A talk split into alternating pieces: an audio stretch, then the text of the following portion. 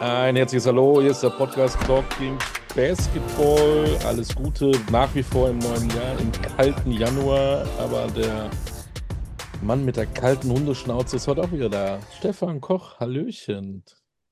Huhu, Olli. Ich erinnere mich immer an deinen Kommentar, das sagst du so gerne, wenn einer so eiskalt irgendwie einen Dreier versenkt. Kalt wie eine Hundeschnauze.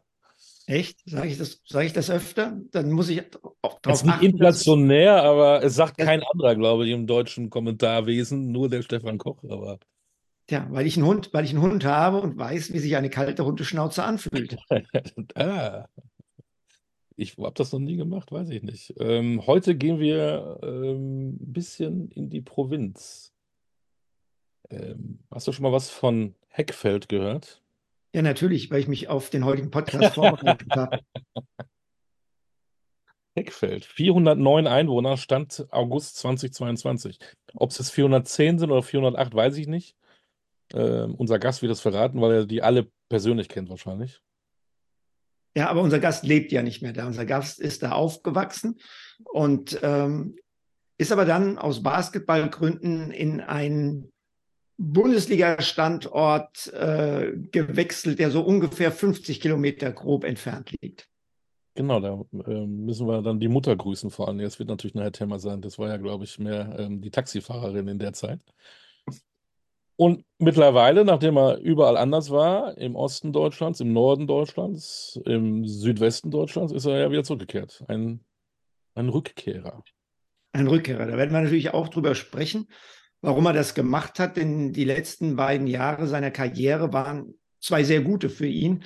Unter anderem nicht nur deshalb, weil er gut gespielt hat, in der zweiten Saison fand ich sogar sehr gut, äh, sondern eben auch, weil er kein Spiel versäumt hat. Er ist verletzungsfrei durchgekommen und äh, das ist auch ganz immer oder immer ganz wichtig.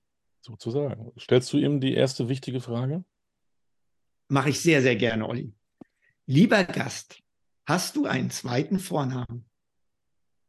Den habe ich, ja, und der lautet Alice. Überraschung. Sehr ungewöhnlich. Ähm, wie kam's?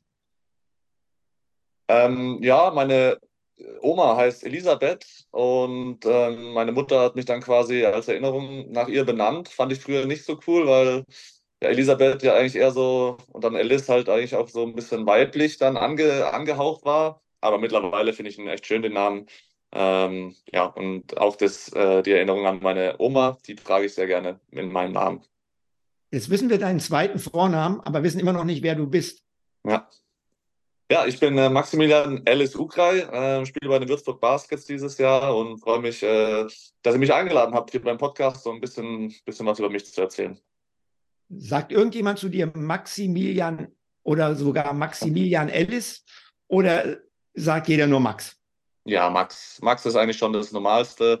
Ich glaube, nur meine Mutter nennt mich ab und zu Maximilian. Ähm, ja, sie hat mich so genannt äh, und auch wenn ich zu Hause bin, dann kommt es ab und zu. Aber ja, Max ist eigentlich die einfachste Form, gerade im Basketball auf dem Feld. Da muss es schnell gehen. Da ist Max immer das, was, was genutzt wird. Spitzname irgendein? Ja, allerdings. Ein Max?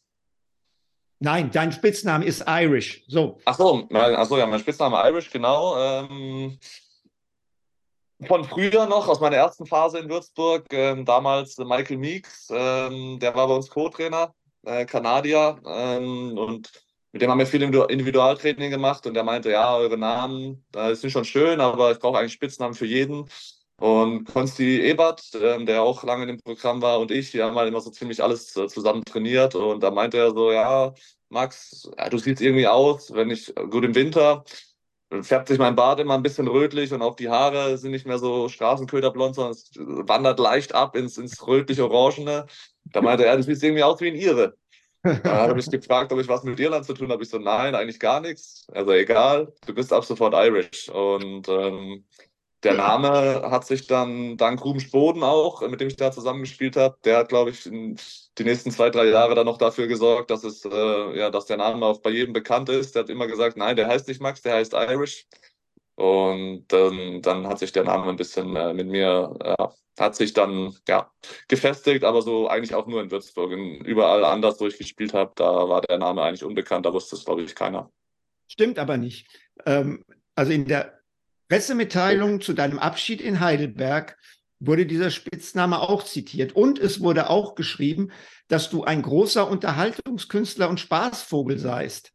Ähm, wo liegen da konkret deine Talente? Bist du ein Parodist? Äh, singst du?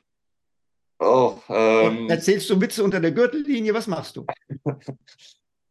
ja, ist, denke ich, eine große Mischung aus allem. Ähm, äh, ich habe schon öfter gehört, dass ich hier ganz witzig sein soll. Ähm, äh, ja, ich, ich parodiere gerne auf jeden Fall. Ich habe aber bin jetzt, glaube ich, habe ich nicht das größte Talent für. Ähm, das ist, denke ich, dann die Kombi ganz witzig. Ähm, ja, einfach so kleine Dinge, ein paar Witze, ein paar gute, lockere Sprüche. Ähm, das kann ich natürlich selber jetzt schwierig beurteilen, wo genau da meine größte Stärke ist. Aber ähm, ja, ich versuche natürlich immer so ein bisschen aufzulockern alles und mal mit dem einen oder anderen Witz auch unter der Gürtellinie oder sowas. Ähm, wenn man da den einen oder anderen Amerikaner auch mal aus der Reserve locken kann, und der sich wundert, was ist denn hier los in Deutschland, was machen die denn für Witze, dann ist das immer für mich ein Schmunzler wert und äh, wenn es dann aufgelöst wird, dann auch immer ganz cool.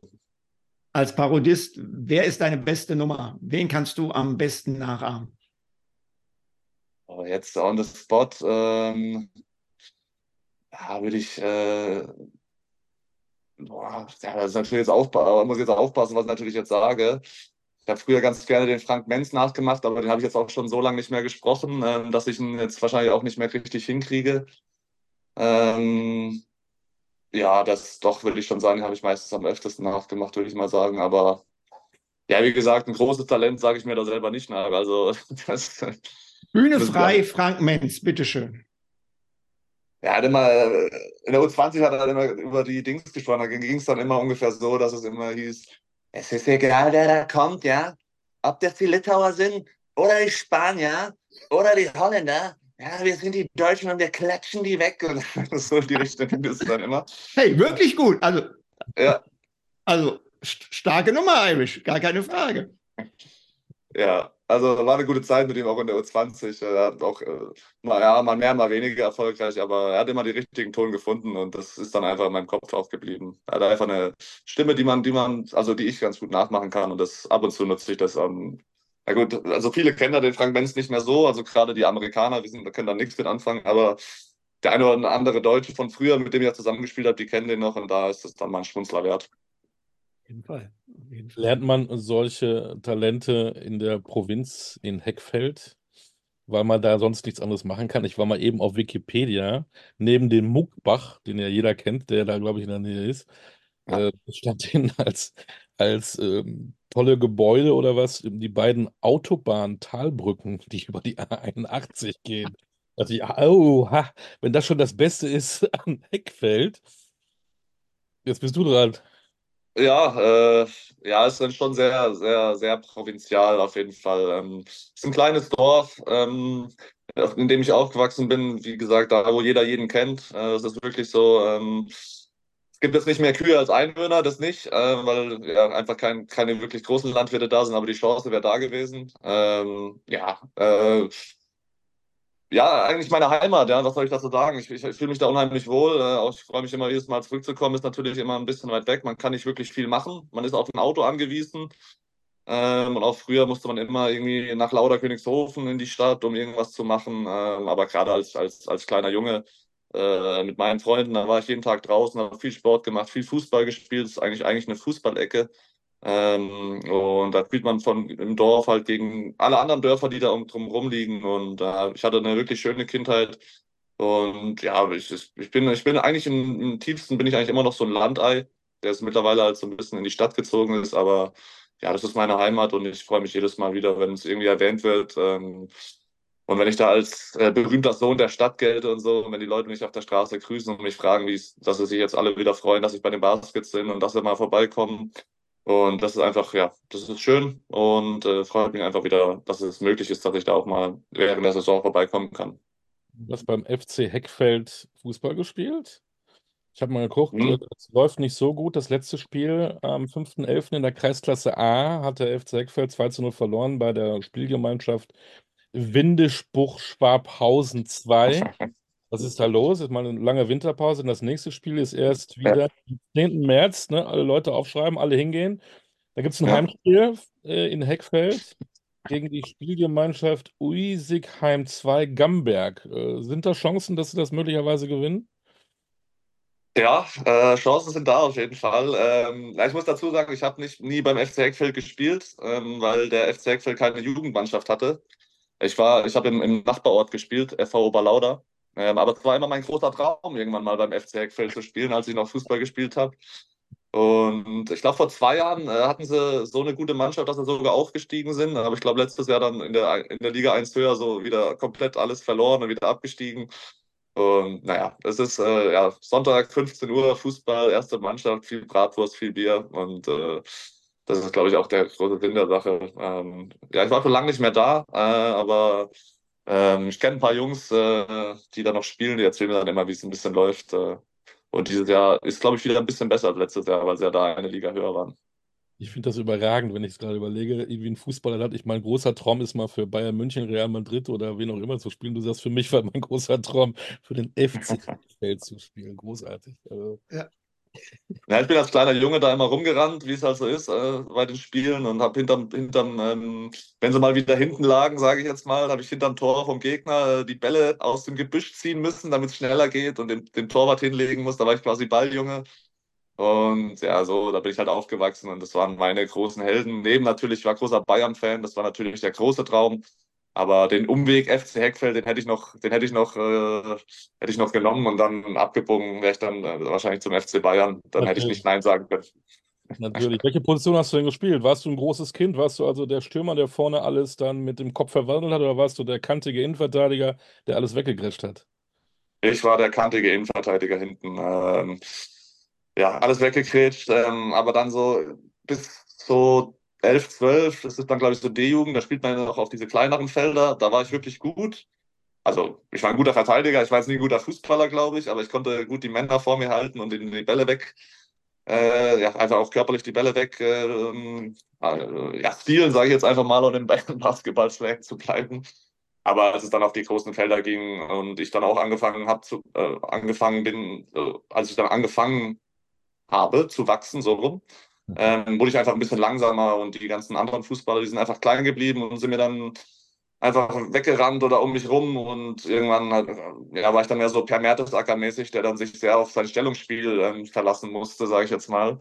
Und das hat mir dann einfach, ja, irgendwann keinen Spaß mehr gemacht und dann ist Training auch keinen Spaß mehr gemacht und dann irgendwann, ja, war nach einmal die Woche Training, war es mir einfach zu viel und habe gesagt, nee, so oft will ich nicht trainieren. Und dann habe ich gesagt, nee, ich, ich höre auf. Und dann war es das erstmal mit Fußball, auf dem ich lange gespielt habe. Ich glaube, so zehn Jahre. Ich habe ja früh angefangen, mit drei oder so schon in den Bambinis.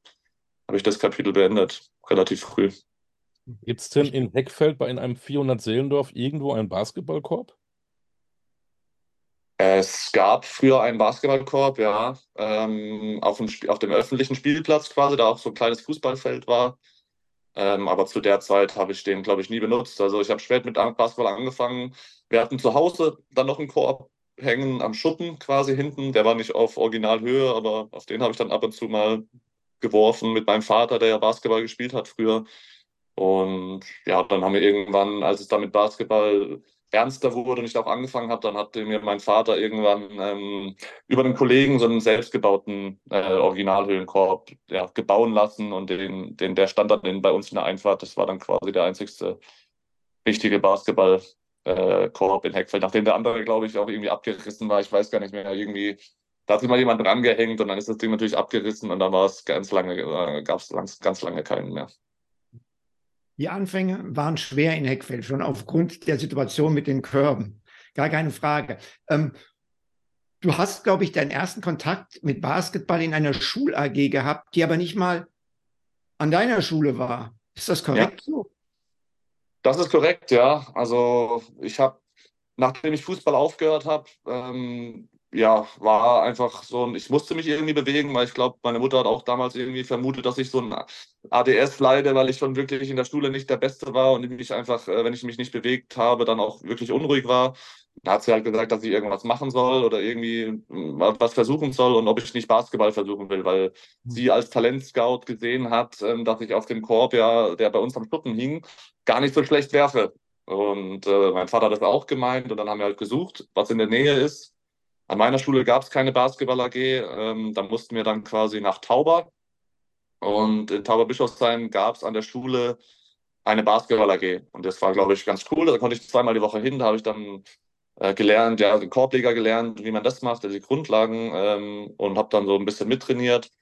Hm, dann ging es aber so weit, dass ich, äh, dass sie zum Turnier gefahren sind. Ich weiß gar nicht, ob es Jugendtrainiert für Olympia oder sowas war in die Richtung. Auf jeden Fall konnte ich nicht mitmachen, weil ich ja nicht an der Schule war. Ähm, und das fand ich dann blöd. Ich wollte nicht nur trainieren, ich wollte auch irgendwie spielen und da haben wir dann versucht, eine andere Lösung zu finden. Aber ja, das war mein allererstes richtiges Basketballtraining. Das war an der Schule äh, in Tauberbischofsheim. Ich weiß gar nicht mehr, wie die Schule hieß, ähm, aber an der, an der, an der Schule AG, da habe ich angefangen, Basketball zu spielen. Auf jeden Fall wird die Schule in zehn Jahren in Max-Ugrei-Schule umbenannt. ähm, aber be bevor das jetzt soweit ist, also das hat nicht funktioniert. Dann hast du mit 13 in Würzburg angefangen. Du hast deine Mutter schon erwähnt. Von wem ging denn der Impuls aus? Jetzt muss der Max zweimal die Woche nach Würzburg zu ja. Training. Mehr von dir musstest du sie nerven und sagen, hey Mama, fahr mich da hin? Oder hat sie gesagt, hey, du kleiner ADSler oder was sie immer dir dazu geschrieben hat, äh, ja. sieh mal zu, dass du dich bewegst. Mittel Irish. nee, ähm, ich, der finale ähm, Impuls kam schon von ihr aus. Also ich, für uns war Würzburg quasi damals, da sind wir nicht so oft hingefahren. Das war, ich will jetzt nicht sagen eine Weltreise, aber es war schon, da ist man jetzt nicht mal eben so hingefahren. Das war dann ein großer Shopping-Ausflug oder wenn man mal wirklich was besorgen musste, dann sind wir nach Würzburg gefahren. Ansonsten waren wir bei uns im Umkreis und wir haben ja auch erst gesucht, ich war noch in Bad Mergentheim dazwischen, da war so eine Freizeit-Basketball-Mannschaft, ähm, nur mit Erwachsenen, da habe ich dann auch noch ein bisschen mit, mitgespielt. Da hat aber mir niemand was beigebracht, da hieß es einfach nur 5 gegen 5. Äh, da war ich mal mit meinem Vater, der meinte auch, ja, das ist okay, ähm, da kann man, da wird man tougher und wie auch immer als, äh, als kleiner Junge, aber man lernt nicht wirklich, wie man das spielt. Äh, und meine Mutter hat dann letztendlich gesagt, dass sie ähm, ja, mit meinem Vater gesprochen hat. Der war früher in der TG Würzburg gespielt und meinte, das ist quasi der nächste Verein, also in der Nähe. Und meine Mutter meinte dann, okay, wenn es so ist, dann hat sie sich bereit erklärt, äh, mich zweimal die Woche äh, nach Würzburg zu fahren am Anfang. Und ich nach der Schule abgeholt und dann nach Würzburg gefahren. 14 Uhr war, glaube ich, schon das Training. Dann hat sie quasi eineinhalb Stunden gewartet und äh, mich wieder mit eingepackt und nach Hause genommen. Also das war so, so ging es los. Und wenn sie das, glaube ich, nicht gemacht hätte von mir, wäre der Impuls nicht gekommen. Also ich wusste nicht, dass man, in, ich wusste, dass es in Würzburg da irgendwie Basketball gibt, aber es war einfach für mich zu weit weg. Ich hätte dann wahrscheinlich irgendwann was anderes gemacht und kein Basketball mehr gespielt. Mhm. Comedian, Parodie ist, äh, Leute, das sind, das sind große. Comedy wäre ich dann, ja. Comedian vielleicht. RTL Samstag, RTL Samstagnacht. Ja, ähm, Basketballer geworden. ja. Ist, genau. ehrlich ist, kann ja noch werden. Genau. Nee, nee, nee, Max bei RTL Samstagnacht und Wiegald Boning in der Basketball-Bundesliga. Aber jetzt, ja. jetzt ähm, wie lange habt ihr das aufrechterhalten, bevor du dann endgültig nach Würzburg äh, gezogen bist? Es ging schon eine Weile, ähm, muss ich sagen. Äh, am Anfang waren es ja nur zweimal Training, dann irgendwann war es dreimal. Dann war ich äh, das war, glaube ich, in der U14, in, da war ich der ältere Jahrgang. Äh, also habe ich quasi das ganze Jahr so beendet, ähm, haben wir gespielt. Das war schon Baskets, das war Würzburg Baskets schon damals. Ja. Und dann ging es darum, ähm, in die nächste Jahrgangsstufe zu kommen. Das war dann die U16. Das war, glaube ich, das erste Jahr JBL oder das zweite, ich glaube, das zweite Jahr JBL. Und Würzburg hatte im ersten Jahr, glaube ich, keine JBL gehabt oder ich weiß gar nicht mehr, wie genau.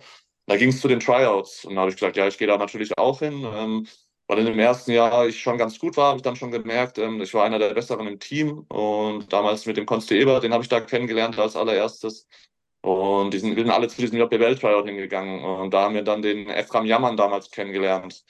Und der hat dann gesagt, ja, hey, ihr Sohn, zu meinen Eltern hat er gesagt, ihr Sohn ist gut genug, den wollen wir auf jeden Fall hier in der U16, in der JBL haben. Wir trainieren allerdings äh, hier viermal die Woche oder dreimal die Woche und äh, wie, wie das denn möglich ist für mich.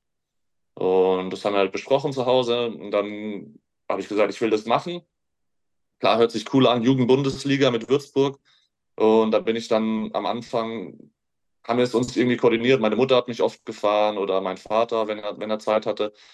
Äh, ich bin mit dem Zug hingefahren oder mit dem Zug zurück. Also das war am Anfang schon sehr viel Pendelei, bis es dann ähm, endlich oder letztendlich darauf hinauslief, dass ich äh, von der siebten zur achten Klasse nach Würzburg gegangen bin, komplett in die Schule auch, in die Sportklasse. Und da dann einen ja, ganz normalen ja, Schulweg hatte quasi. Ich war quasi jeden Tag in Würzburg. Ich bin früh, meine Mutter hat mich früh zum Bahnhof gefahren und von da, von, von Lauda bin ich dann quasi mit dem Zug jeden Morgen rein, habe dann trainiert und bin abends wieder zurück. Und so ging das Ganze los, ja. Und wie hast du den Tag in Würzburg verbracht? Also es war ja nicht nur Schule und Training als Jugendlicher ja. oder sehr junger Jugendlicher eigentlich. Ja, also in dem, in dem Jahr, in den JBL-Jahren, da war es noch gut. Wir hatten so, ich würde mal so sagen, 15 Uhr Training. Und so bis eins, bis, bis eins war dann Schulaus. Ähm, dazwischen war Hausaufgabenbetreuung oder wir, wir hatten damals so einen Kantinendeal ähm, und eben alle, das war eigentlich eine ganz coole Zeit, weil alle, alle Basketballer in der Sportklasse, die waren auch alle in der JBL und wir haben dann quasi alle zusammen die Hausaufgaben gemacht, sind was essen gegangen und sind danach zum Training. Und danach dem Training bin ich dann eben zum Bahnhof und oder meine Eltern haben mich abgeholt, eins von beiden, aber meistens mich zum Bahnhof und äh, bin dann nach Hause gefahren. Ähm, das war noch einfach, sage ich mal, oder relativ einfach. Man war natürlich viel unterwegs. Ähm, JBL war da noch äh, ja, gut zu machen mit 15 Uhr Training. Und dann ging das nächste Problem los, dass in der NWBL äh, oder dann auch in der Regional oder zweiten Regionalliga am Anfang die Herren wo wir dann Doppellizenz gespielt haben, dass die dann erst abends trainieren um 20 Uhr. Und dann ging es natürlich darum, was mache ich den ganzen Tag in Würzburg, wenn die Hausaufgabenbetreuung um 15 Uhr vorbei ist und ich dann fünf Stunden warten muss, bis, äh, bis das Training irgendwie losgeht. In der Schule kann ich auch nicht warten bis 20 Uhr, weil die ist zu. Und dann ging es darum, vielleicht ein Internat zu machen, ähm, was die, was die Baskets uns dann hätten ähm, ja, koordinieren können. Aber wir haben uns dann dazu entschlossen, dass wir eine, ja, uns eine WG suchen. Oder, oder meine Eltern haben die WG gesucht und ich äh, bin eingezogen und bin dann quasi mit 16 äh, zum ersten Mal so ein bisschen ausgezogen. Hatte dann einen oder anderen Tag in Würzburg, wo ich dann einfach in, in der Wohnung war und äh, quasi aufs Training gewartet habe. Ja. Das ist für dich sehr schwierig. Warst du da alt genug oder hattest du dann doch auch Heimweh? Bist du gut zurechtgekommen alleine?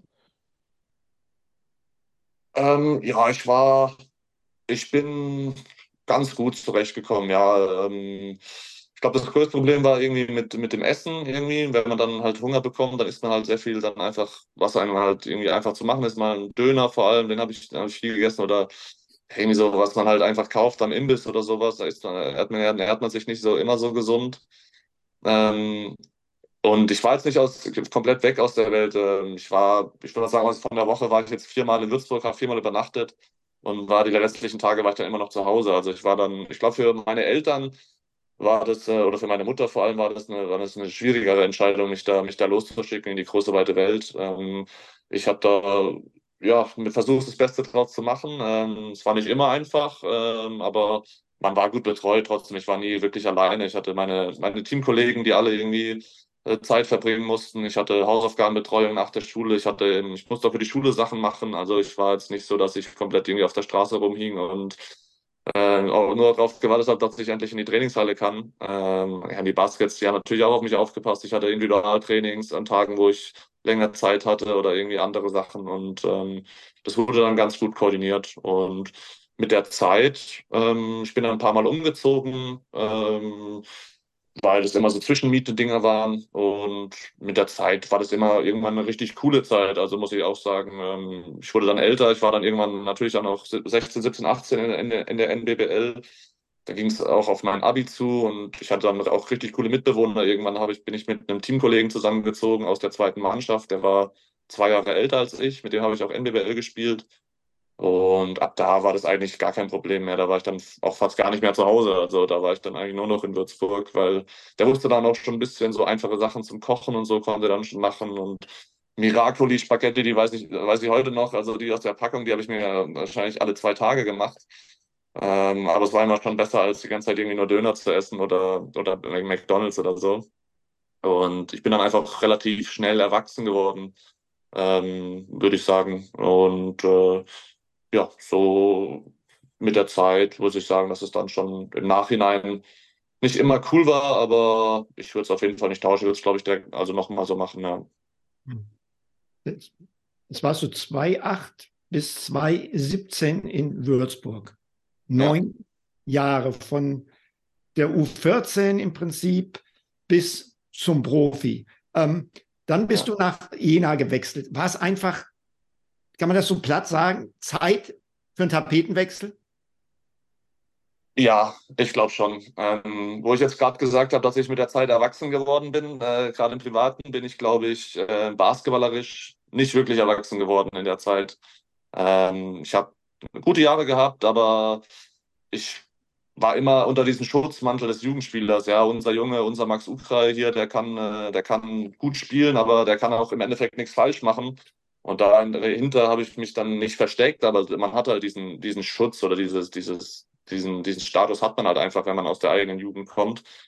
Und ich habe dann richtig gelernt in Jena, als ich dann den Verein gewechselt habe, habe ich dann gelernt, so was es heißt, äh, richtiger Profi zu sein. Ja, da muss man dann ähm, die Statistiken haben, da muss man die Punkte machen, da muss man, äh, ja, da muss man dafür arbeiten, dass man quasi auf dem Spielfeld steht. Und da war Jena eine sehr gute Adresse. Ähm, ich wollte ja damals eigentlich gar nicht nach Jena, weil ich eigentlich schlechte Erfahrungen nur hatte mit Jena, weil wir in der JBBL und in der NBBL immer da im Winter nach Jena gefahren sind und dazwischen diesen Plattenbauten irgendwie in irgendwelchen Turnhallen äh, Basketball gespielt haben. Und ich dachte mir so, ja, also Jena, das ist ja eine absolute Scheißstadt, da will ich nicht hin äh, lieber was anderes suchen. Und äh, mein Agent meinte dann aber, ey, Jena ist nicht so schlecht, ähm, hier die Stadt ist schön und äh, das Wichtigste ist äh, nicht die Stadt, sondern dass du eben mit dem Trainer zusammenkommst oder zurechtkommst. Und der Björn Hamsen damals, der hat sich einfach unheimlich viel Zeit genommen im, im Vergleich auch zu anderen Trainern, wo ich war in der Bundesliga und ähm, der hat uns die Stadt gezeigt, mit dem haben wir Essen im Sommer. Also meine Freundin damals, ähm, mit der ich heute noch zusammen bin, das war quasi unser erstes Jahr wo wir zusammen waren. Sie hat direkt gesagt, ja, ich komme mit nach Jena, nachdem sie auch fertig war mit, mit ihrer Ausbildung und nur gearbeitet hat in, in, in, in der Gastro. Hat sie gesagt, ja, ich komme mit, wir ziehen da zusammen hin und wir beide waren dann quasi total, totale Fans von Björn auch und weil er uns eben so überzeugt hat und da wurde ich dann äh, nochmal erwachsener, würde ich sagen, gerade auch mit Freundinnen zusammenziehen zum ersten Mal, aber gerade auch basketballerisch wusste ich einfach, worauf es ankommt. Ähm, wir hatten ein unheimlich erfahrenes Team mit Derek Allen, Julius Jenkins und McElroy, von dem man sich auch einiges abgucken konnte. Äh, und ja, das war einfach, würde ich jetzt im Nachhinein sagen, die perfekte Station nach der langen Zeit in Würzburg. Hast du denn jemals mal gezweifelt, ob du das äh, als Basketballprofi durchziehen kannst? Hast du mal gedacht, oh, ich muss mich vielleicht auch mal um was anderes kümmern?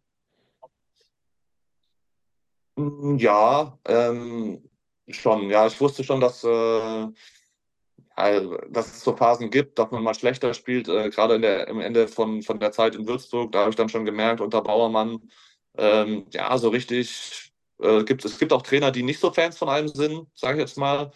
Und bei ihm hat man das dann einfach gemerkt. Er hat mich versucht zu pushen, natürlich im Training. Er war dann sehr streng, was, womit ich überhaupt kein Problem habe. Ähm, aber merkt dann einfach, wenn dann andere Spieler einfach zum Einsatz kommen und man selber nicht. Und da habe ich dann schon gemerkt, so, hey, vielleicht ist man doch, bin ich doch gar nicht so gut, wie ich denke. Und äh, da zweifelt man schon ab und zu mal an sich. Aber im Großen und Ganzen wusste ich eigentlich, hatte ich eigentlich Vertrauen in, in mich selber. Ich hatte einfach nur das Gefühl, dass ich die, die Chance brauche, mich zu zeigen. Ähm, solche Zweifel an sich hatte ich später nochmal, also in meiner Karriere, gerade um, um Verletzungen rum. Immer wenn Verletzungen irgendwie, größere Verletzungen vor allem irgendwie da waren. Ähm, ich hatte zwei Meniskusrisse da war ich jedes Mal beim Arzt und er hat gesagt, ja, Meniskusriss, äh, hier müssen wir aufpassen, weil es könnte irgendwann auf den Knorpel gehen und dann tut sich irgendwann das weh und das weh. Das hat alles Folgen. Da habe ich mir schon gedacht, so cool, das sind jetzt schon mal direkt zwei, drei Jahre weniger Karriere, die ich habe. Und da war schon der eine oder andere Tag, wo ich wirklich dachte, ich muss irgendwas anderes machen, um einfach äh, ja, Plan B zu haben. Wenn du so negative neudeutsch Vibes hast, ähm, Zweifel hast, mit wem tauschst du dich dann aus? Holst du die professionelle Hilfe? Machst du das mit dir selber aus? Mit wem sprichst du? Ähm, oft mache ich es mit mir selber aus, leider, muss ich sagen. Ähm, mein, die Leidtragende Nummer eins ist meine Freundin da oft, ähm, weil ich immer so ein bisschen mich reinlebe dann im Tag. Sie merkt es dann auch selber, wenn ich einfach total ruhig werde.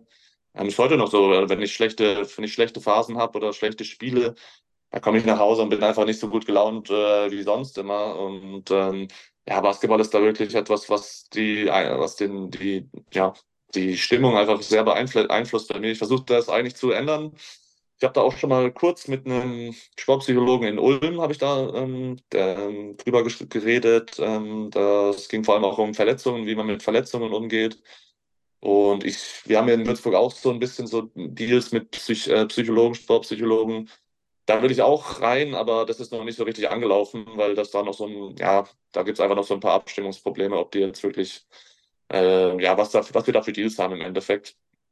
Und äh, grundsätzlich will ich daran arbeiten, mache es aber noch äh, zu wenig. Und ja, ich arbeite da oder im Endeffekt bin ich da selber dann der Leidtragende von, weil ich dann immer ja, schlecht oder gut drauf bin. Und das ist immer so abhängig von, ja, auch vom Basketball, wie es läuft.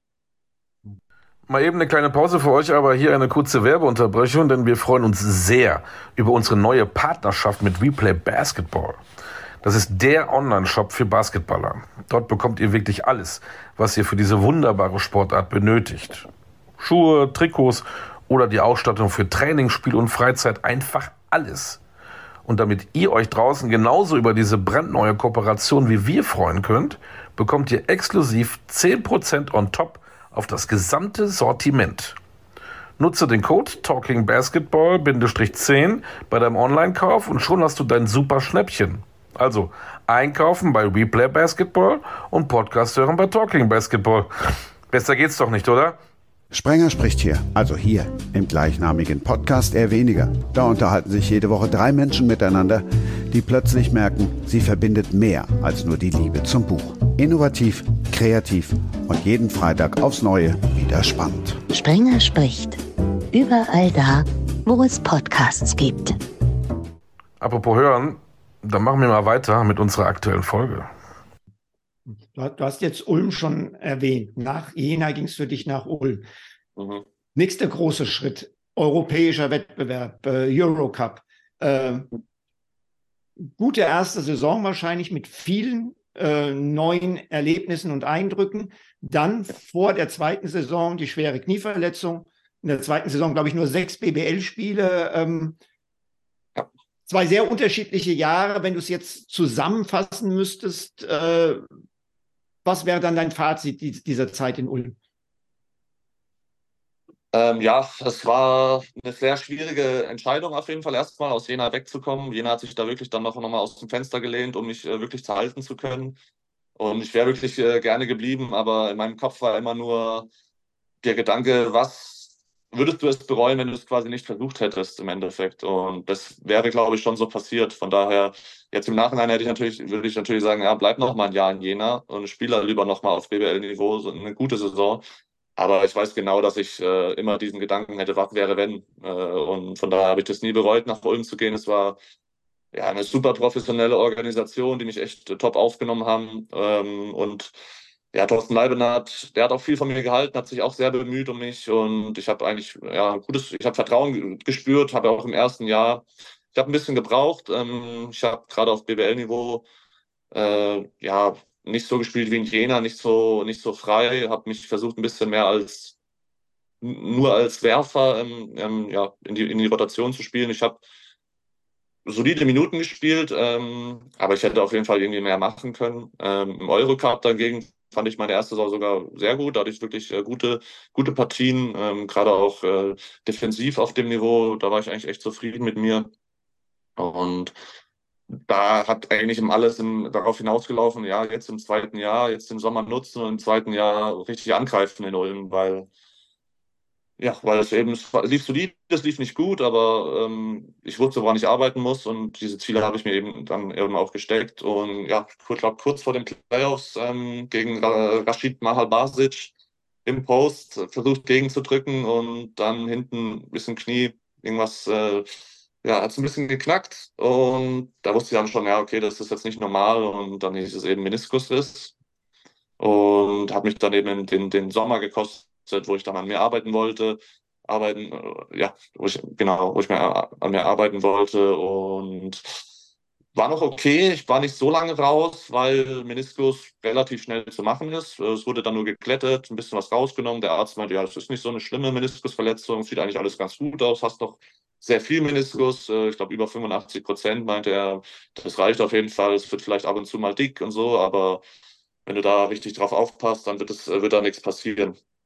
Ähm, das Problem war dann, dass wir quasi in Ulm im zweiten Jahr den Trainer gewechselt haben. Der Thorsten wurde Sportdirektor und äh, weil ich eben nicht rechtzeitig äh, ja auch äh, fit war, ähm, nee, warte, jetzt bringe ich irgendwas durcheinander. Ich hatte irgendwo, ich muss mich dran erinnern, das erste Jahr ging mit dem Meniskus zu Ende. Moment, im Sommer, im zweiten Jahr, ja, auf jeden Fall habe ich mir irgendwo nochmal den Meniskus gerissen. Ich weiß es gerade gar nicht mehr. Es war, glaube ich, relativ früh, dann irgendwie in der Saison oder kurz vor der Vorbereitung. Nee, Quatsch, das war ganz anders. Es war nach der Jena-Saison.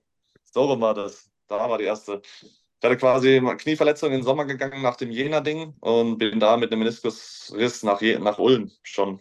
Und die haben gesagt, okay, nehmen wir trotzdem, wir nehmen dich trotzdem rein weil du, weil wir dir eben vertrauen, dass du das hinbekommst und habe dann die erste Saison mit dem Meniskusriss gespielt oder also mit dem operierten Meniskusriss und dann gegen Ende habe ich mir nochmal den Meniskus gerissen und der war ein bisschen schwieriger. Der war ein bisschen länger, der wurde genäht, so und jetzt sind wir wieder da und habe dann eben den Sommer verpasst und äh, die Ulmer haben sich umorientiert, weil ich nicht rechtzeitig fit wurde, haben Seth Hinrichs und Derek Willis verpflichtet auf meiner Position und hinter denen war dann natürlich nicht viel Spielzeit. Dann hatten wir noch Gavin Schilling und noch ein paar andere Big Men.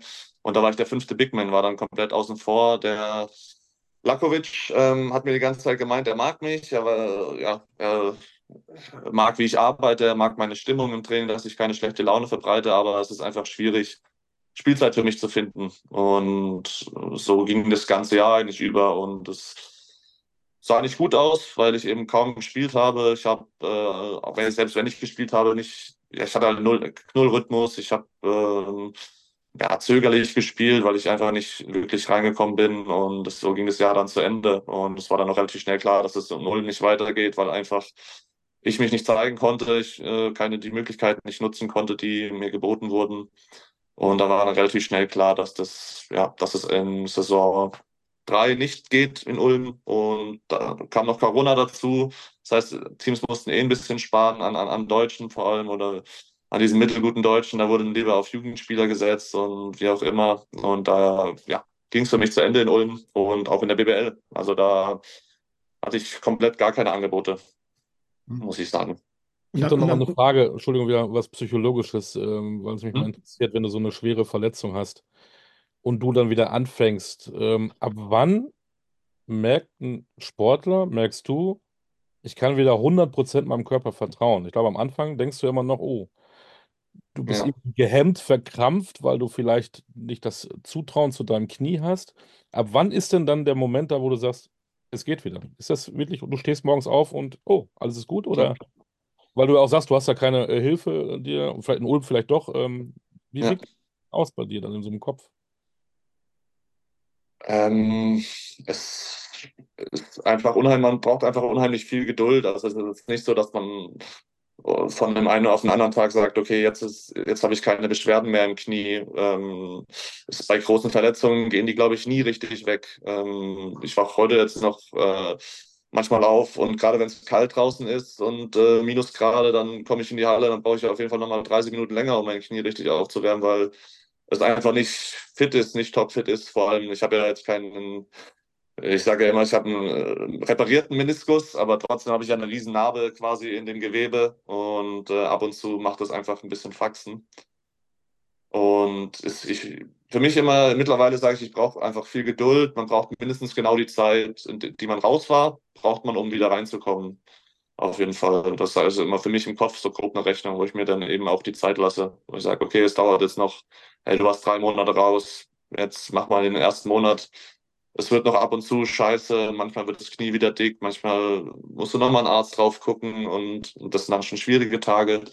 Aber ja, ungefähr nach der Zeit, manchmal dauert es auch länger, äh, merkt man dann schon irgendwann, okay, hey, die Bewegung ging vor ein paar Wochen noch gar nicht das kann ich jetzt wieder machen. Oder hier irgendein Spin-Move, wo das Knie auch gedreht wird oder die macht man dann einfach mal im Training und dann denkt man sich, okay, es geht wieder, die kann ich wieder machen und dann kommt man so ganz langsam wieder rein. Äh, ist natürlich viel ja, viel unterstützen kann man da im Kraftraum natürlich sehr viel machen. Und wenn man da die Kraft wieder reinkriegt ins Knie, das ist unheimlich helfend. Äh, und den genauen Zeitpunkt, also kann ich jetzt, glaube ich, so gar nicht beantworten, wann das, wann das ist. Du hast angesprochen, nach Ulm kein Interesse aus der ersten Liga. Du bist in die Pro A nach Bremerhaven gegangen. Zeitgleich ja. mit Kevin Jebo, der aus Hamburg kam. Wenn man sich das übereinander legt, kann man ja für euch beide sagen, Fortschritt durch Rückschritt. Das ist ja letztendlich dabei rausgekommen. Hast du dich mit Kevin mal ausgetauscht über diesen Weg, den ihr da gegangen seid? Ähm, noch nicht so richtig, nee. Ähm, es, äh, wir quatschen ein bisschen nach, beim Spiel, äh, aber ich bin jetzt immer der, der beim Spiel immer ein bisschen ja, sehr fokussiert ist. Manchmal, ich quatsche nicht immer mit jedem. Ähm, Kevin ist da, glaube ich, ähnlich. Äh, wir quatschen immer so, wenn wir uns auf dem Feld treffen, dann sagen wir so, ja, hey, alles klar, wie geht's und so. Und er hat eine unheimlich gute Saison. Also das hätte ich damals überhaupt nicht gesehen. Ähm, ich glaube, für uns beide war das ein schwieriger Schritt. Ich glaube, wir beide waren der Meinung, dass wir BWL-Spieler eigentlich sind und dann den Umweg über Bremerhaven zu gehen. Ähm, ja, das musste man auch erstmal verdauen, glaube ich. Und ähm, ich glaube, bei Kevin hat es bisschen länger gedauert ähm, als bei mir. Ich habe die Situation, glaube ich, ein bisschen schneller ähm, akzeptiert. Äh, Kevin hat natürlich dann noch ein bisschen in dem Jahr mit Verletzungen zu kämpfen gehabt. Äh, jedes Mal, wenn er aber gespielt hat, hat man direkt gesehen, also was der, was der Junge für ein Talent hat und ähm, dass er seine PS im Endeffekt nur auf die Straße kriegen muss, dann ist es eine Frage der Zeit, bis er wieder BBL spielt. Ähm, und ja, ich äh, war dann, ich hatte dann das Glück, äh, direkt wieder mit Heidelberg dann aufzusteigen und in der BBL zu spielen nach einer Saison. Und ich glaube, Kevin hat noch, noch das eine oder andere Jahr in der Pro A gemacht, aber ähm, ich glaube. Eins noch, ja. Eins noch, ja. Ich glaube, ja, es ist natürlich, die Pro A ist manchmal noch so eine, kann so eine Falle sein ähm, für, für, für Deutsche, aber ich glaube, im Endeffekt setzt sich Qualität durch und dass, dass Kevin jetzt dieses Jahr äh, ja, so ein Jahr, letztes Jahr auch ja schon, äh, dass er jetzt so zwei so mega Jahre hat, ist einfach, äh, glaube ich, zeigt, wie, wie sehr er doch auch gereift ist, ähm, auch im Privaten. Ähm, er ist jetzt auch Vater und, und Ehemann und das gehört, glaube ich, alles dazu, was ihm, glaube ich, früher ein bisschen gefehlt hat. Du hast gesagt, für dich ging es dann schnell wieder in die BBL nach Heidelberg. Ich habe es ähm, vorweg äh, schon so ein bisschen gesagt. Ne? Ähm, 68 Spiele in zwei Saisons, keine Verletzung. Ähm, in der zweiten Saison drittbester Scorer der Mannschaft äh, nach äh, äh, zwei Ausländern. Ähm, ihr hattet äh, ja eigentlich eine äh, ne Mannschaft, die knapp an den Playoffs dran war. Warum dann trotzdem jetzt der Wechsel zurück nach Würzburg? Ja, äh, wieder eine sehr schwierige Entscheidung, ähnlich wie damals äh, zwischen Jena und, und Ulm. Ähm, äh, wir haben früh verhandelt mit Heidelberg. Ähm, die haben sich natürlich früh um mich bemüht. Ähm, ich war, glaube ich, einer der ersten, den sie natürlich wollten, weil ich hatte auch ja, wirklich ein gutes Jahr. Äh, wir sind aber nie so richtig zusammengekommen und ähm, irgendwann hat sich Würzburg bei mir gemeldet. Ähm, ich hatte, und ja, es war natürlich immer, ich hatte diesen, ich bin immer, ich, also ich war die ganze Zeit über, bin ich im Sommer zurück nach Würzburg. Ich hatte eine Wohnung in Würzburg, meine Freundin war oft in Würzburg, sie stammt auch, also sie stammt ursprünglich auch aus Würzburg. Ich bin quasi immer wieder zurückgekommen. Ich habe äh, in, der, in der Trainingshalle von den Baskets trainiert im Sommer und mit Felix Hoffmann immer im Sommer viel trainiert, 5 gegen 5 Pickup-Games organisiert mit den ganzen äh, fränkischen Teams außenrum. Die sind alle nach Würzburg gekommen. Da haben wir so eine kleine Felix, Sommer, äh, Felix Hoffmann Summer League, haben wir es immer genannt. Ähm, da haben wir so ein bisschen gezockt und ähm, ich habe diesen Kontakt quasi nie richtig verloren. Und äh, ja, ich bin dann damals. Ähm, es war gut, dass ich gegangen bin damals aus Würzburg, aber es hat sich immer so angefühlt, als ob ich da irgendwie noch eine Rechnung mit offen habe. Ich habe irgendwie noch eine Rechnung mit dem Verein offen, weil ich nie so richtig nie so richtig gezeigt habe oder nie so richtig zeigen konnte, wie gut ich eigentlich geworden bin in der, in der, durch die Ausbildung von Würzburg.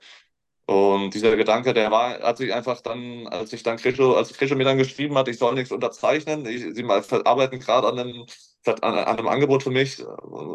Ich sage es nicht, es war direkt vorbei, aber ähm, dieser Gedanke war einfach in meinem Kopf. Und ich bin Heidelberg unheimlich dankbar, auch dem, dem Frankie ähm, Ignatovic, dass er mich mit hochgenommen hat in dem ersten Jahr ähm, und auch Jonas Iserlohm, ähm, ja, der für mich eigentlich fast der optimale Trainer war jetzt im Nachhinein, ähm, dass es so zwei super Jahre waren. Aber aus mehreren Gründen bin ich dann auch nach Würzburg, weil auch einfach privat, ähm, ich hatte ewig lange Fernbeziehungen mit meiner Freundin, die jetzt nach Erfurt muss wegen ihrem Masterstudium und das wäre einfach noch eine größere Distanz äh, zwischen Erfurt und äh, Heidelberg. Da war Würzburg schon ein bisschen näher. Wir haben hier, oder meine Freundin hat hier ein Haus geerbt, das wir auf Vordermann bringen gerade und das sind einfach alles Sachen, die kann ich hier vor Ort besser machen. Das sind einfach viele private Gründe, die dazugekommen sind, neben den, neben den sportlichen. Ähm, ja, die auch da ja auch gut waren. Äh, ich habe mit dem, mit, dem, mit dem Würzburger Trainer gesprochen, äh, wie, wie sie mich einsetzen wollten. Das hat sich auch nicht schlecht angehört. Natürlich sagt man das, sagt man natürlich nie. Man sagt natürlich, was der Spieler hören will in so Gesprächen im Sommer, das ist mir auch, das ist, bin ich mir auch bewusst, aber ja, die Entscheidung ist relativ schnell klar gewesen, dass ich einfach hier zurück will und hier nochmal zeigen will, ähm, auch in, einem, in meinen besten Jahren, was ich ähm, drauf habe und ja, die Rechnung begleichen sozusagen. Hm. Du, hast, du hast Jonas Isalo erwähnt. Ähm, Heidelberg aktuell Tabellenletzter, ähm, Jonas entlassen, Ingo Freier rein. Ähm, kannst du, der du die Situation jetzt durchaus kennst, äh, ja. einigermaßen einordnen, warum es schiefgegangen ist in dieser Spielzeit bislang? Ähm, schwierig, sehr schwierig von außen das zu beurteilen. Ich glaube, was Jonas ähm, braucht, um in, in dem System ähm, zu funktionieren, ist einfach ein sehr guter Point Guard, der für andere kreiert. Ich glaube, der hat dieses Jahr gefehlt. Äh, ich glaube, McGirl hätte dieser Spieler sein können. Ist aber aus unterschiedlichen Gründen, die ich nicht kenne, keine Ahnung, haben die wahrscheinlich einfach nicht zusammen funktioniert. Ich meine, Jonas ist sehr, sehr fordernd ähm, von, seinen, von seinen Point Guards. Das war letztes Jahr mit Eric Washington genauso. Da ist in der Vorbereitung auch der eine oder, eine, ein oder andere Spieler und auch öfter mal Eric einfach aus dem Training geflogen, weil er irgendwas gemacht hat, nur basketballerisch, was ihm nicht gefallen hat. Und braucht einfach das System, wenn man es zum ersten Mal spielt, braucht es einfach eine Weile, bis es, bis es umgesetzt wird. Und letztes Jahr hatten wir einfach eine sehr, ja, mit Eric einen sehr guten Aufbauspieler, der für andere kreiert hat, äh, mit der Kombination mit mir, dass ich ihm eben den Platz gegeben hat, dass, ähm, dass er unterm Korb kein Fünfer stand, weil ich die immer mit nach außen gezogen habe, war einfach eine sehr gute Kombination, die aber auch erst gegen Ende funktioniert hat, so richtig. Ähm, am Anfang haben wir auch ein bisschen gebraucht, um um in das System zu kommen. Und äh, Jonas hat es auch öfter letztes Jahr gesagt, das wird dauern, das wir, wir werden nicht von Anfang an Spiele gewinnen, sondern erst gegen Ende der Saison, weil wir da immer noch intensiv trainieren. Und dieses Jahr von außen, es wundert mich eigentlich, weil sie ja doch viele Spieler gehalten haben von letztem Jahr, die eigentlich äh, ja, das System kennen und äh, wissen, worauf es ankommt. Aber ich glaube einfach in, in, auf den Schlüsselpositionen haben sie dann quasi ja doch die wichtigen Spieler verloren und konnten die dann nicht ja, könnten sie da nicht, äh, könnten keine Äquivalente dafür finden, keine gleichwertigen Spieler. Hm, hm. Jetzt, jetzt haben wir über Heidelberg gesprochen. Äh, da sagst du Ferndiagnose. Jetzt keine Ferndiagnose. Warum läuft es in Würzburg so gut? Boah, ja, äh, wir haben einfach einen guten Run gerade, muss ich sagen. Ähm, das eine oder andere Spiel in diesem Run haben wir wirklich auch glücklich gewonnen. Das darf man nicht vergessen. Wir haben in Kreilsheim glücklich gewonnen in Bamberg am Ende des Spiels noch gedreht, äh, jetzt in, in Tübingen uns noch irgendwie in die Overtime gerettet und da ähm, Otis Livingston einfach machen lassen, der uns quasi das Spiel gewonnen hat. Und wir haben von Anfang an, der, Anfang an eigentlich eine super Vorbereitung gespielt mit viel Verletzungs Verletzungsproblemen, auch schon in der Vorbereitung. Das heißt, wir haben eigentlich das ganze Jahr schon eine enge Rotation gespielt. Und das heißt, dass die Spieler, die auf dem Feld stehen, einfach unheimlich eingespielt sind. Äh, das hat man vor allem defensiv von Anfang an gemerkt. Wir waren unheimlich, wir hatten unheimlich gute Gameplans von Sascha. Der hat genau gesagt, den lassen wir den Wurf nehmen und den lassen wir den Wurf nehmen, weil die können die Würfe nicht so. Ähm, aber dafür nehmen wir die andere Würfe weg. Und das ist natürlich dann immer ja, einfach gesagt, aber bisher hat es echt gut funktioniert. Wir forcieren Mannschaften zu würfen, die sie gar nicht so trainieren vielleicht oder die sie gar nicht wollen, sondern äh, machen, forcieren sie dazu, was anderes zu machen als sonst. Und ist, glaube ich, ja, das geht einfach auf. Und nach, nachdem wir immer 4-4 standen oder 5-4 dann zwischenzeitlich, hat es auch offensiv Klick gemacht. Dann irgendwann äh, Otis hat angefangen, ähm, aggressiver, ist aggressiver zum Korb gegangen. Wir haben dann doch die Matchups gesucht, besser gesucht oder, und gefunden, die wir eins gegen eins attackieren wollen äh, mit unseren Guards.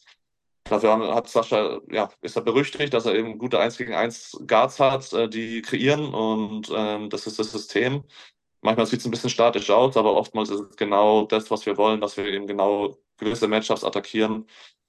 Und dann hatten wir den Run, ja, da sind wir zwei, drei Spiele gewonnen gegen gute Teams. Ähm, und mittlerweile ist es einfach, äh, spielen wir mit, einer, mit einem ordentlichen Selbstvertrauen natürlich. Wir haben eine gewisse Selbstverständlichkeit. Wir wissen, dass die Spiele nie zu Ende sind bis, zu, bis zum Schluss und äh, haben auch Selbstvertrauen mittlerweile in uns, dass wir ja auch gute Mannschaften schlagen können. Ich glaube, jetzt am Sonntag wird äh, der nächste Härtetest auf jeden Fall, wo wir dann zeigen müssen, wie gut wir wirklich sind. Als Fußballer wolltest du unbedingt zum FC Heckfeld. Das war dein großer Traum. Was ist denn jetzt noch dein Traum im Basketball? Du hast ja noch einige Jahre vor dir. Ähm, ja, ich, ähm, ich habe ein bisschen äh, eine leichte Knieverletzung aus, aus, aus äh, Heidelberg mitgenommen. Ich habe so ein Knochenmarksödem äh, durch einen Treffer in der Saison, ein bisschen oberhalb vom, vom, vom Knie. Ähm, das ist einfach, das belastet mich gerade ein bisschen. Es stört mich jetzt nicht, wenn ich aufgewärmt bin und fit bin. Aber manchmal merke ich schon, dass ich äh, auf dem rechten Bein nicht so die gleiche Kraft habe wie links. Das heißt, im Endeffekt ist mein oberstes Ziel gerade kurzfristig, dass ich erstmal wieder richtig gesund werde. Ähm, weil ich einfach noch nicht bei meinen 100 Prozent bin, die ich haben will. Ähm, und ich fokussiere mich voll auf die zwei Jahre. Danach äh, muss ich mal gucken, äh, wie, weit, wie weit der Weg noch geht, wie, wie basketballerisch, äh, wie sich das noch entwickelt. Ich meine, dieses Jahr spielen wir ein bisschen besser, aber meine persönlichen Zahlen sind jetzt äh, ein bisschen runtergegangen. Bin ich jetzt auch noch nicht so zufrieden. Das ist einfach ein anderes System, äh, andere, andere Spielweise als Fünfer ähm, an die ich mich äh, auch erstmal noch ein bisschen gewöhnen muss. Ähm, und deswegen will ich da erstmal äh, mich, mich richtig anpassen und dann kann man schauen äh, nach den zwei Jahren, wo es hingeht. Aber ich sage ehrlich, wenn ich äh, jetzt, wenn da jetzt kein Riesenangebot irgendwie und ich mich nochmal super entwickle in dem nächsten Jahr und da kein großes Angebot von, weiß nicht, den FC Bayern äh, Basketballern oder von den Alba-Spielern oder wie auch immer, Mannschaften, die mit viel Geld und die das eben dann bezahlen, dann sehe ich, glaube ich, keinen großen Grund, jetzt nochmal irgendwie ähm, den Verein zu wechseln, ob es jetzt nach oben ist oder wenn es halt eben schlechter läuft, dann vielleicht auch nach unten oder so. Ähm, ich bin ja einfach jetzt dann wieder ja, zu Hause angekommen und da muss, glaube ich, jetzt schon einiges passieren, dass ich äh, jetzt nochmal irgendwie auf große Weltreise gehen will. Du hast gesagt, ähm, anderes Spiel als Fünfer. Würdest du, wenn du dich als Spieler beschreiben solltest, oder wärst du mit dem Begriff Stretch 5 einverstanden für dich? Ja, ich glaube mittlerweile schon. Also ich habe ähm, letztes Jahr auch ähm, den Brian Griffin, dem äh, Center aus Heidelberg, der hat auch die ganze Zeit, der hat auch nicht wirklich verstanden am Anfang, was der, was der Trainer denn von ihm will. Und dann habe ich ihm auch gesagt, ja, ich bin auch nicht einverstanden damit, dass ich hier als Fünfer bezeichnet bin oder dass ich ein Fünfer bin, aber ich bin halt einfach ein Power Forward, der halt auf der Position 5 spielt. So, das ist ja, das ist ja was komplett anderes. Klar bin ich auf dem, auf dem Bogen bin ich der Fünfer, aber wenn ich jetzt meinen direkten Gegenspieler im Training jeden Tag anspreche und mit Owen Klaassen, dann denke ich mir jedes Mal, also ich bin absolut gar kein Fünfer im Vergleich zu ihm, weil der schiebt alle durch die Zone, der springt aus dem Stand, macht Dunkings und äh, dominiert die Bretter und alles Mögliche. Was, und die, all die Eigenschaften hätte ich gerne, dann wäre ich nämlich noch ein viel besserer Fünfer. Ähm, aber ich bin eben, ja, ich habe andere Stärken. Ich attackiere nämlich lieber, ja, lieber von außen. Ich spiele eher wie ein Vierer. Ich habe ja jahrelang auch als, als Vierer gespielt. Ähm, ja, eben.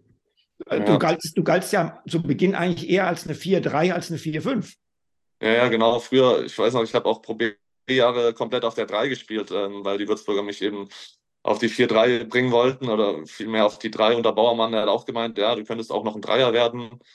Ähm, und irgendwann unter äh, Frankie, muss ich dann auch sagen, der ähm, hat mir den Breckford Chapman im ersten Jahr in Heidelberg auf der, auf der 4 in Heidelberg, ähm, auf der vierer Position, genau, und der hat eben unheimlich viel gespielt. Der glaube ich auch 32 Minuten im Schnitt oder so gespielt. Das heißt, auf der 4 war nur noch so acht Minuten Zeit. Und ich war auch nicht schlecht. Dann hat Frankie dann eben gesagt, ja, spielst jetzt halt auf der 5. Und äh, so ging das Ganze dann los, dass ich dann angefangen habe, äh, Fünfer, ja, als, Fünfer zu spielen und ähm, auch Fünfer zu verteidigen. Und äh, ja, manchmal bin ich da ein bisschen outnumbered, gerade gegen, ja, gegen stabile Center, gerade wie auch Owen. Aber ja, das muss man dann eben, der Trainer muss es dann eben anders lösen, ja auch mal Trappen im Post oder gute Rebounder um mich herumstellen, ähm, dass das alles so ein bisschen ausgeglichen wird. Ähm, und so als Stretch-Fünfer mittlerweile sage ich auch jedem, ja, ich spiele auf der 5, ich bin Center, aber halt ein Center, der Dreier wirft. Und äh, ja, so würde ich das am ehesten auch beschreiben. Wollen wir mal ein bisschen mal noch äh, was von dir noch kennenlernen? Wenn du sagst, deine Freundin ist öfter äh, weg in Erfurt, du zu Hause, gibt es bei dir dann immer noch alle zwei Tage Miracoli oder sind deine Küchenfertigkeiten mittlerweile größer geworden? Nee, mittlerweile sind sie größer geworden. Ähm, ich koche gerne. Äh, ähm, ich würde sogar sagen, dass ich ein ganz guter Koch bin. Also meine Mutter ist auch ein sehr guter Koch eine sehr gute Köchin. Äh, von daher, und ich koche auch so ein bisschen ohne, ohne Rezept. Ähm, da wird einfach alles so ein bisschen zusammengeschüttet, sage ich jetzt mal, und dann nach Jahren äh, entwickelt sich daraus dann Rezepte. Ähm, ich bin manchmal ein bisschen zu faul. Also manchmal sage ich dann wirklich, okay, ich mache jetzt irgendwie nur also ich bin da auch sehr genügsam. Faul und genügsam ist dann eine sehr gute Kombo. Da machen wir einfach nur mal Reis mit irgendwie Tiefkühlbrokkoli und dann zu Pesto oder sowas. Und dann, das reicht mir schon zum Essen.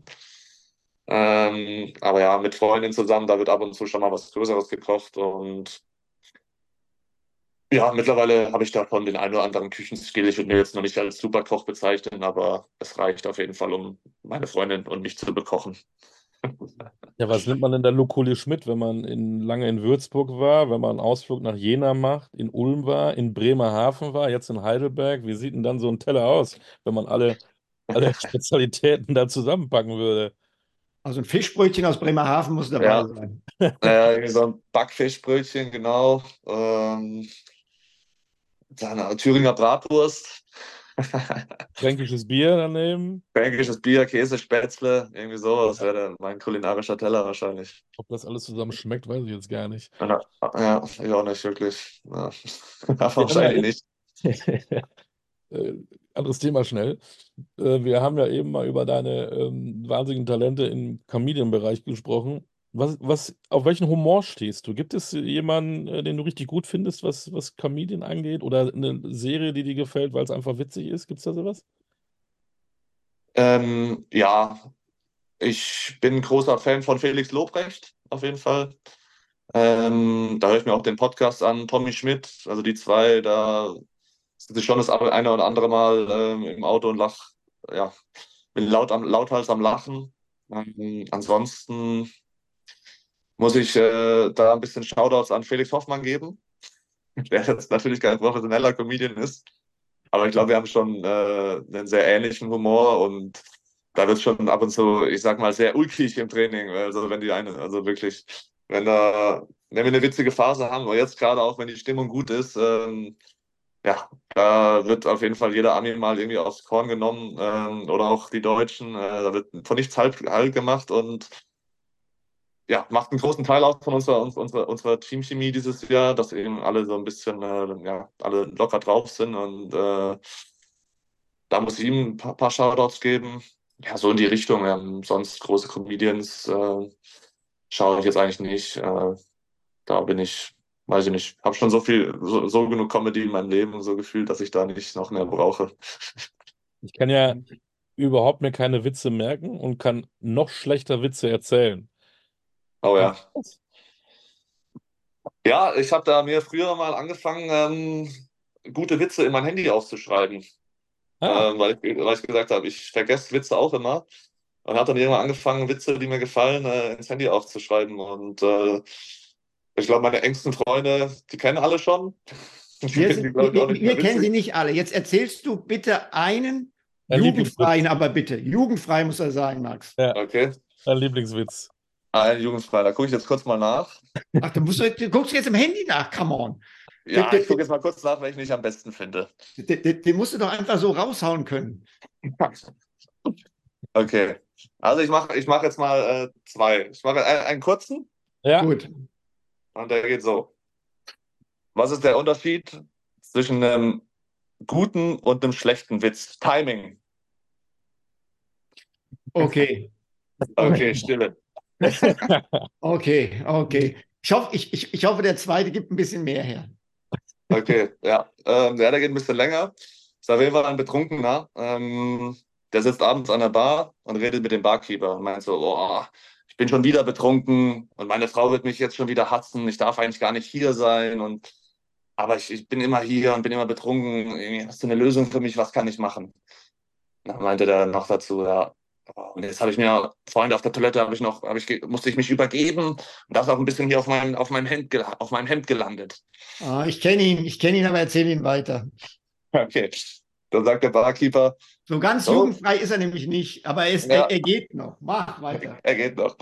Da sagt der Barkeeper, ja, ich habe da eine Idee für dich. Ähm, sag einfach deiner Frau, wenn du nachher heimkommst, hey, du bist an der Bar vorbeigelaufen, da ist ein Betrunkener aus der Bar rausgekommen, der hat sich übergeben, die Hälfte davon ist auf deinem, auf deinem, auf deinem, auf deinem, auf deinem Shirt gelandet, auf deinem Hemd.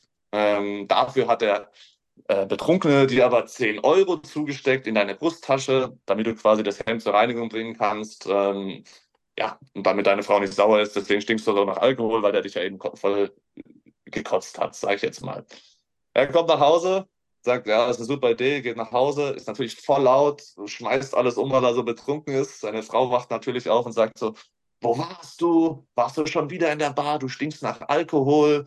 Äh, was ist das auf deinem Hemd? Ist das Kotze? Dann sagt er, ja, ja, das ist Kotze, aber ich kann das alles erklären. Da bin ich an der Bar vorbeigelaufen. Da ist ein Betrunkener rausgekommen, hat mich angekotzt, hat mir aber 10 Euro in die Brusttasche gesteckt, damit ich die zur Reinigung bringen kann. Kannst du nachschauen? Die Frau schaut nach, sagt, ja, hier sind aber 20 Euro drin. Dann sagt der Mann, ja, in die Hose hat er mir auch noch gekackt. Hey, hey, hey, hey, hey, Ja, hey, ja. hey. Was sagen wir denn da? Ist das nicht was auch äh, auf dem Court, dass man den Gegenspielern kurz mal eben so Witze reindrückt, damit Boah. die Flachen nicht mal den Ball kontrollieren können?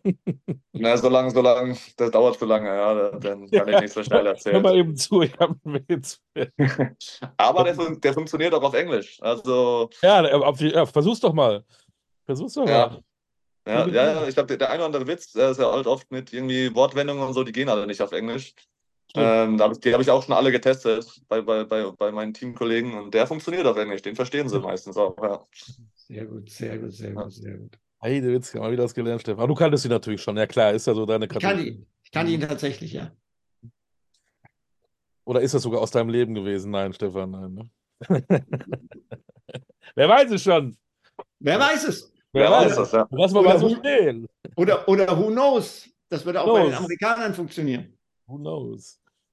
Ja, Max, also danke für deinen Einblick in dein Leben, danke für deine Witze, danke für den ähm, parodierten Frank Menz, das war schon Unterhaltung pur und ähm, wenn du mal nicht Basketball spielst, vielleicht machst du ein Lokal auf in Würzburg, servierst Miracoli und parodierst die Gäste oder ich weiß nicht was, vielleicht ist das ja eine Marktlücke. Ja. Und, und steckst Ja. allen Besoffenen 10 Euro in die Brusttasche, bevor sie gehen. Genau. Ja, das Als wär's, ja. Was war das? Fischbrötchen mit Thüringer Bratwurst, Spätzle und dazu ein fränkisches Bier. Genau. Vielleicht Ja. funktioniert sowas, ne? Vielleicht, ja. Man muss einfach nur mit genügend Leuten, genügend Leute kennenlernen, die ihn alle einladen, ja. Und dann funktioniert das in der Wenn die Gastronomie. Hütte einmal voll ist, dann wollen da alle hin. Pass auf, dann ist es so ganz Genau. Das ist der Spot schlechthin in der Stadt. Ja.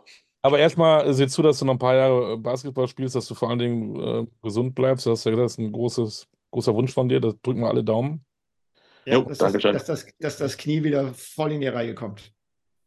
Ja, auf jeden Fall. Ja, es ist nicht super schlimm, aber manchmal beim Springen ab und zu, wenn es dann ein bisschen zwickt, das nervt einfach und den, diesen Schmerz hätte ich einfach gern weg. Es sind nicht mehr viel Prozent, aber ab und zu. Aber danke. Genau. Und wenn du deutscher Meister geworden bist äh, in diesem Jahr, dann machen wir wieder einen Podcast. Einverstanden? Ja, können wir gerne machen, aber mal schauen, ob das, ob das so weit kommt. Ja. Ja. Bitte positiv denken. ja, auf jeden Fall. Wer weiß das schon. Nichts ist unmöglich. Das wissen wir spätestens, seit die deutschen Basketballer Weltmeister geworden sind. Also, Das stimmt. warum nicht Würzburg auch deutscher Meister? Hm? Ja, ja ich meine, Ulm hat es letztes Jahr vorgemacht. Ähm, Überraschung, deutscher Meister geworden. Du? Aber das Wichtigste bei uns in Würzburg ist, dass wir auf dem Boden bleiben. Sagt uns unser Trainer auch immer. Es kann jetzt am Wochenende kann der Winning Streak vorbei sein und wir können dann auch ab anfangen zu verlieren. Und dann müssen wir schauen. Das machen wir. Wir beobachten das hier auch bei Talking Basketball. Äh, Max, Alice, Ugrei, vielen Dank für alles, für die Zeit. Ja. Grüße nach Heckfeld und vielleicht geht der Traum ja mal in Erfüllung, dass du für den FC mal. In diesem Ah, die Grüße an, Grüße an Heckfeld, an die, die, an die schließe ich mich an. Mal gucken, ob das jemand hört. Genau. Und, und, und, und wenn du tatsächlich mal für den FC Heckfeld aufläufst, sagst du uns bitte Bescheid, weil dann machen wir eine Sondersendung. auf jeden Fall. Alles klar. Das kann man, das, das kann man auf jeden Fall machen. Ja. In diesem Sinne, das war Talking Basketball mit Maximilian Ellis Ugrei, mit Stefan Koch und Paul. Alles Gute, bleibt gesund. Bis bald. Ciao.